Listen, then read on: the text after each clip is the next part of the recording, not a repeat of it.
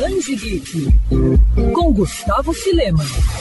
As histórias de horror vão ter um espaço especial na nova edição da Bienal do Livro do Rio, e um dos destaques vem de fora do país. Reconhecido internacionalmente por obras do gênero, o mangaka Junji Ito vai participar do evento de forma online. Por conta da pandemia, o evento ocorre de forma híbrida neste ano. O painel que acontece no dia 6 de dezembro vai ser mediado pela youtuber Miriam Castro Mikan e pela roteirista de quadrinhos Kika Ramoy. A mesa o mestre do mangá vai promover um debate sobre o trabalho, trajetória e inspiração do autor japonês, responsável por títulos como Uzumaki e Tomi. Curadora do Espaço Geek de Cultura Pop da Bienal, Rafa Leite, revela que ficou muito feliz com a presença de Junji Ito. Apaixonada por histórias de terror, ela é fã do escritor e desenhista. Agora a gente, na verdade, está criando as perguntas com as mediadoras para elas poderem enviar para ele, para ele poder ler. E é isso, eu estou ansiosa já. Assim, era minha mesa dos sonhos, eu nunca imaginei que ele fosse aceitar na vida. Assim, eu falei, ele é muito grande, né? Eu não sei se ele é tão mainstream no Brasil, mas fora daqui a gente sabe.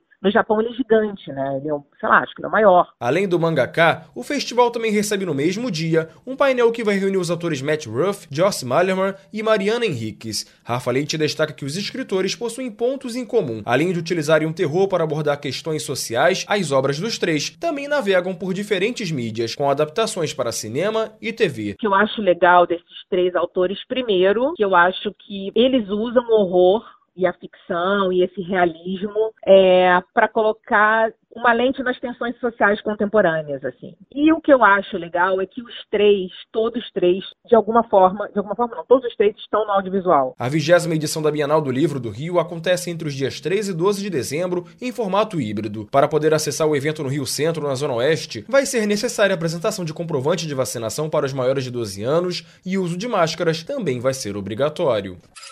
Quer ouvir essa coluna novamente? É só procurar nas plataformas de streaming de áudio. Conheça mais dos podcasts da Band FM Rio.